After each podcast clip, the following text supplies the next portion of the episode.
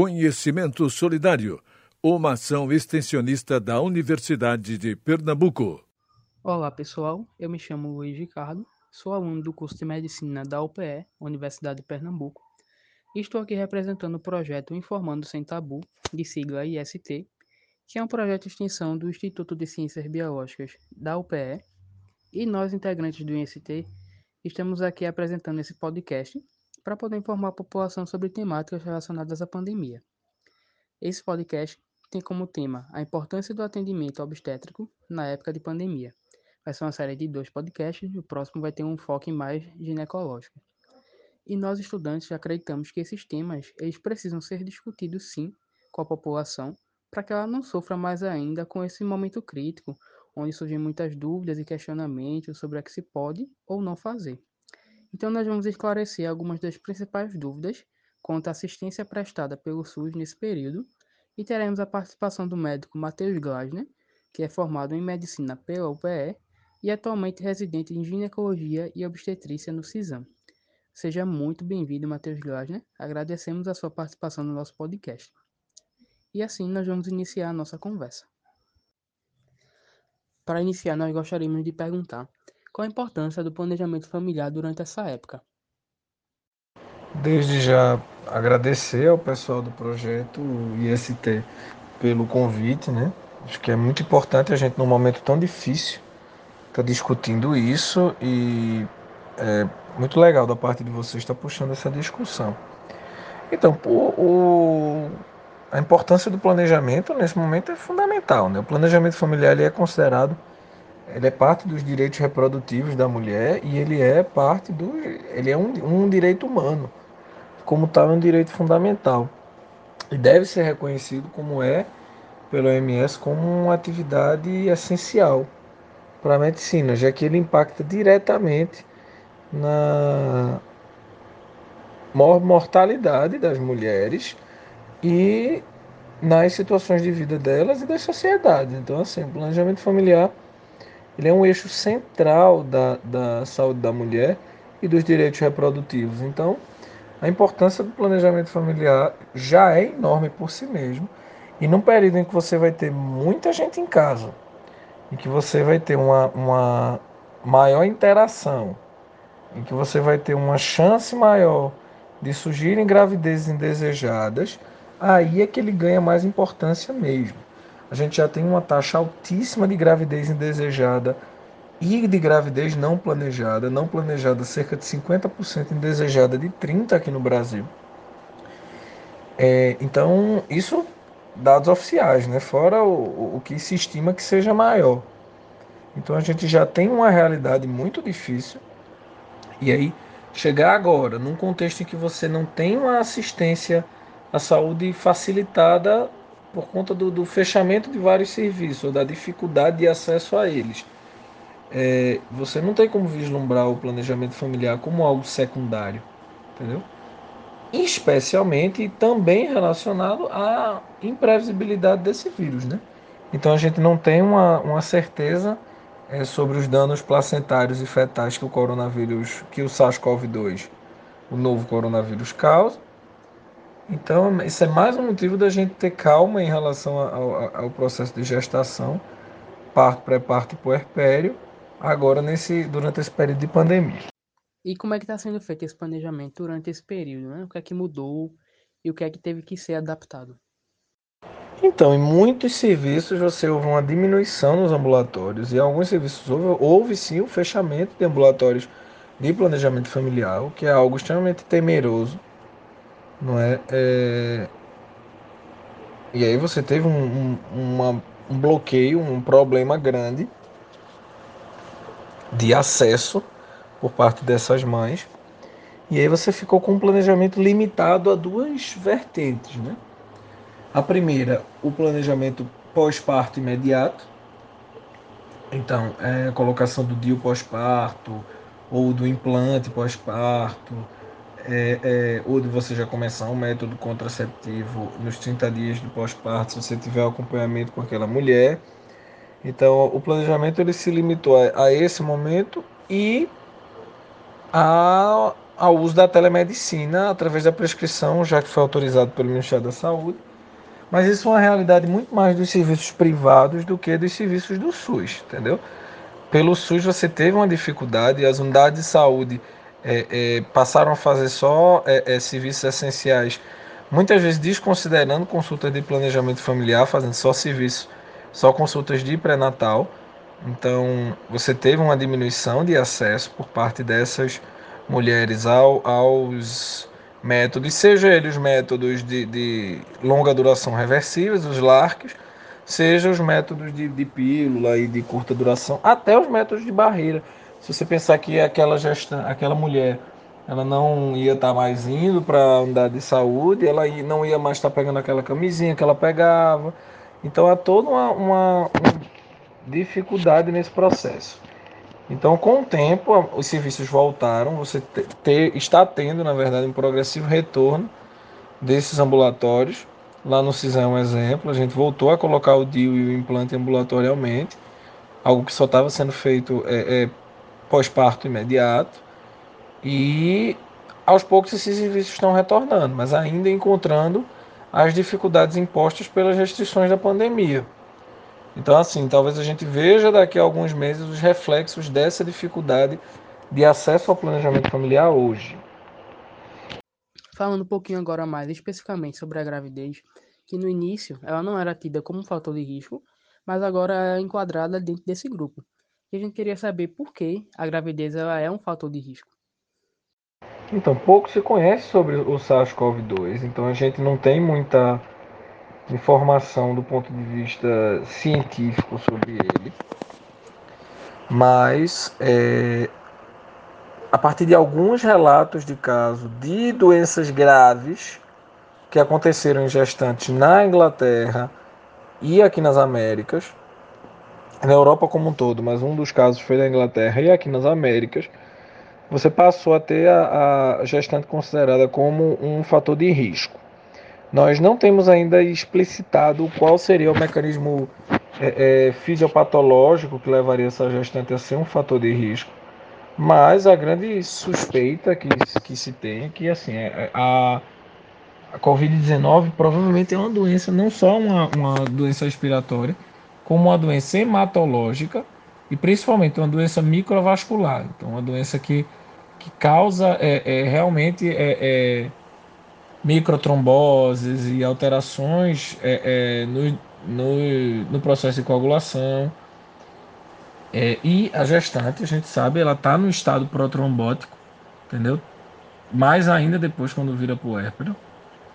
E aí a gente suspeitaria que existiria essa relação, entendeu? Mas não existe nada comprovado, nem é, é, é estabelecido sobre por que, que a gestante é ou não é um fator de risco. Mas a partir desses relatos de gestantes que complicaram, é, é, a gestante passou a ser considerada, a gestação passou a ser considerada e o puerpério imediato a serem considerados é, fatores de risco para as formas graves da Covid-19.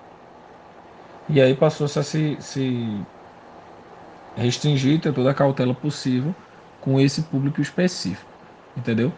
E a outra vertente é que existe uma medida cautelar. É assim, como a gente não conhece e a gente sabe que a gestação ela é um período é, é, de muitas mudanças fisiopatológicas, não só as que eu já citei aqui, a gente, por precaução, coloca a gestante também como grupo de risco por não conhecer ainda muito bem a fisiopatologia. Considerando a situação de que uma gestante ela acabou contraindo o Covid-19, quais são os cuidados que ela deve tomar?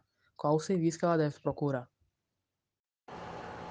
Olha, os cuidados que ela deve tomar são os cuidados normais que qualquer pessoa que contrai a Covid-19 é, deve tomar. Então, é se hidratar, é, é, para as formas leves, se hidratar, permanecer em repouso, em isolamento social, certo? É, caso ela já esteja num nível é, avançado da gestação ou tenha sua indicação, uma indicação de interrupção dessa gestação por alguma causa obstétrica, aí ela deve procurar o IMIP, que aqui em Pernambuco, que é o serviço de referência para gestantes é, que tenham o Covid-19 ou que tenham suspeita do Covid-19, certo? Mas, caso ela procure outra maternidade, também vai existir a estrutura para isso e, e, e, precisa existir a estrutura para que seja feita a, a, Isso é uma coisa importante, tá, gente? Não é a paciente chegou em qualquer canto, tem suspeita de Covid e manda direto para o. Não, se a paciente chegar com intercorrência obstétrica grave, com alguma coisa que ela necessite ser operada, ela é, é ou que ela necessite alguma intervenção obstétrica é, é, imediata, ela deve é, é, ter o seu cuidado prestado no lugar onde ela procurou e depois ela vai ser transferida, entendeu? É, então, assim, ela deve procurar o, o, serviço de referência que é, é o IMIP, certo? Ah, houve uma diminuição grande agora recentemente nas últimas semanas dos casos, mas ainda é, tá certo? E aí, é, caso ela sinta, isso vale a mesma coisa que, que vale para as emergências clínicas, vale no caso da gestação e, e o Covid. Então, se ela tiver dispneia, falta de ar, uma febre alta que per persista por mais de três dias, certo? Um recrudescimento de sintomas graves, então aquela paciente que teve um, um, um quadro viral, é, houve uma, teve um quadro viral, houve uma remissão desse quadro viral posteriormente e ela volta a apresentar os mesmos sintomas em seguida. É, uma paciente que tem muita tosse, entendeu? Ou que tem sinais de uma infecção bacteriana sobreposta, essa paciente precisa procurar o, o, o serviço, entendeu? As outras que têm casos leves vão seguir as mesmas orientações para os casos leves. Uma dúvida muito frequente é se há possibilidade de transmitir o coronavírus para o bebê através do aleitamento materno ou através do parto. Então, nós não temos comprovação de transmissão vertical ainda do coronavírus, do novo coronavírus, do SARS-CoV-2. Então a gente não tem como garantir ou como afastar que haja uma, trans, uma, uma transmissão placentária e através do leite materno da, do vírus. Então, cada caso deve ser individualizado. Sempre a recomendação é da, da estimulação do aleitamento, mas os cuidados vão depender. No caso você tem uma mãe assintomática, que não tenha contatos, que não tenha testado positivo, alguma coisa do tipo, você libera a amamentação certo? E não tem nenhuma outra contraindicação, você libera a amamentação. Caso seja uma mãe sintomática, por exemplo, aí você tem que ter todos os cuidados com asseio, com a limpeza após o parto, e aí mantém esse RN primeiro afastado. Depois você pode aproximar e fazer o, amamento, a, a, o aleitamento, a apojadura, quando tudo tiver sido higienizado e você tiver todo um controle maior do, do ambiente em que aquele RN vai estar, certo? As demais situações você pode recomendar o aleitamento materno sim. A Sociedade Brasileira de Pediatria tem uma indicação, um protocolozinho que indica especificamente para cada caso como deve ser feita, como deve ser feito em relação ao aleitamento materno, certo? Mas nós não temos ainda a comprovação da transmissão. Então a gente fica na na dúvida, né? na, na incerteza em relação a isso. Tem dois relatos de caso na Europa que estão sendo estudados de mães que onde foi feito todo o cuidado para que não houvesse a transmissão vertical e ela aconteceu, ela apareceu. Então assim há muita interrogação em relação à possibilidade da transmissão transplacentária e da possibilidade da lesão placentária também. Então, essas coisas ainda estão sendo interrogadas. Mas os cuidados, em resumo, que você tem que ter são esses. Considerando a sobrecarga do sistema de saúde que foi gerada pelo Covid-19, teve alguma mudança nos locais de atendimento aos partos? E em relação às regras de acompanhamento no momento desse parto, né? também teve alguma mudança? Então, é... respondendo as duas perguntas em uma, né? Você teve uma adaptação da maioria das, das maternidades de médio e grande porte com a, o recebimento de material e preparo na, nas maternidades para assistência ao pré-parto, parto e puerpério de locais específicos para as pacientes que sejam sintomáticas ou suspeitas de Covid-19. né, confirmadas ou suspeitas de Covid-19. E aí você teve uma mudança no fluxo, é, é, especialmente nos serviços de referência, como IMIP aqui em Pernambuco e em outros lugares. Cada serviço é, é para se dedicar exclusivamente, totalmente ao coronavírus. Em relação aos acompanhantes, é, você tem uma orientação da Febrasgo de diminuir ao máximo e de limitar a quantidade de acompanhantes a um acompanhante por gestante, sem a presença de doulas, de fotógrafos, de outros, é, é outras pessoas que poderiam estar nesse momento do parto, para diminuir o, a quantidade de pessoas circulantes no ambiente hospitalar, não é? E aí esse acompanhante ele teria que ter entre 18 e 59 anos, não ter doença, ser assintomático, assim. A gente tem várias restrições que a, a Febrasgo coloca para esse acompanhante. Alguns serviços eles estão restringindo mais, então assim, eles tão, não estão permitindo a, a participação do acompanhante em nenhum momento, apenas permitindo a visita é, é, no puerpério é, ou em, em um momento de pós-parto imediato, a visita de algum familiar. Mas assim, para ficar com a, com a gestante, isso está sendo mais restrito. Cada serviço tem seu protocolo, mas aquela é a orientação oficial da Febragem, certo? Como é que fica o acompanhamento puerpério, naquele período de resguardo da fase pós-parto, durante essa pandemia? E aí o acompanhamento das puérperas deve seguir mais ou menos o que já se segue, certo? Do ponto de vista clínico, tá?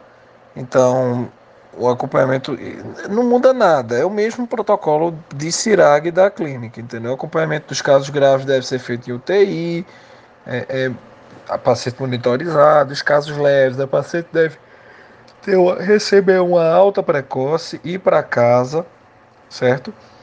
Então, assim, pra, e aí continuar sendo acompanhada através dos sistemas de atende em casa, de telefone e tal, de, das teleconsultas, certo?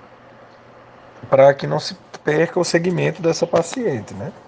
E para que você não deixe passar despercebido nem alguma intercorrência relacionada à Covid-19, nem alguma intercorrência obstétrica relacionada ao puerpério é, é, habitual.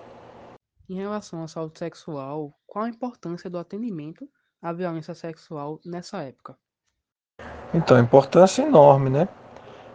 A gente sabe que houve um aumento no, nos índices de violência, isso já está sendo estudado e comprovado, houve um aumento nos índices de violência doméstica e de violência contra a mulher, e aí não só violência física, também de violência sexual e de estupro. É, e aí vai haver um, um aumento na demanda, já está havendo e vai continuar existindo um aumento na demanda pelos serviços é, de violência, é, é, de atendimento à violência contra a mulher. E aí esses serviços têm que estar muito bem preparados, têm que estar trabalhando a todo vapor, como estavam antes, certo? Não pode haver redução, é igual planejamento familiar. Tem que ser encarado como serviço essencial. Não pode parar, não pode ficar mais baixo, ficar mais frio, é, é, diminuir um pouquinho, não pode, entendeu? Porque é exatamente nesse momento que surge um, um que vai surgir uma demanda aumentada em relação a isso. Então você não pode chegar simplesmente diminuir. Então você precisa continuar é, com os serviços de violência contra a mulher fortes, altivos, atuantes, certo? Para enfrentar e pegar esses casos que não vão ser poucos e conseguir prestar assistência é, é, qualificada e, e, e, correta de acordo com os protocolos do Ministério da Saúde. É isso, desde já agradecer de novo pelo convite, pela oportunidade. Meu e-mail é mateus, arroba gmail.com. Qualquer dúvida pode ser mandada para lá. É, e aí dizer que eu estou à disposição para o que vocês precisarem. É isso, gente. Obrigado. Tchau, tchau. Bom, pessoal, esse foi o nosso primeiro podcast. O próximo vai ter uma temática mais relacionada com atendimento ginecológico. Gostaríamos de agradecer mais uma vez a participação do nosso convidado Matheus Glasner. E além disso, também gostaríamos de agradecer as professoras Eliane Coimbra e Marcela Vanderlei, que são as orientadoras do IST e nos incentivaram a fazer parte desse projeto. Também gostaríamos de agradecer aos outros discentes que auxiliaram na produção desse podcast, né? Laura Calado, Natália Carvalho e Victoria Coutinho. E esperamos que nossa conversa tenha esclarecido algumas dúvidas ou passado informações esclarecedoras sobre a saúde reprodutiva e sexual durante essa pandemia do Covid-19. Se cuidem e, se puderem, fiquem em casa. Universidade de Pernambuco o conhecimento a serviço da vida.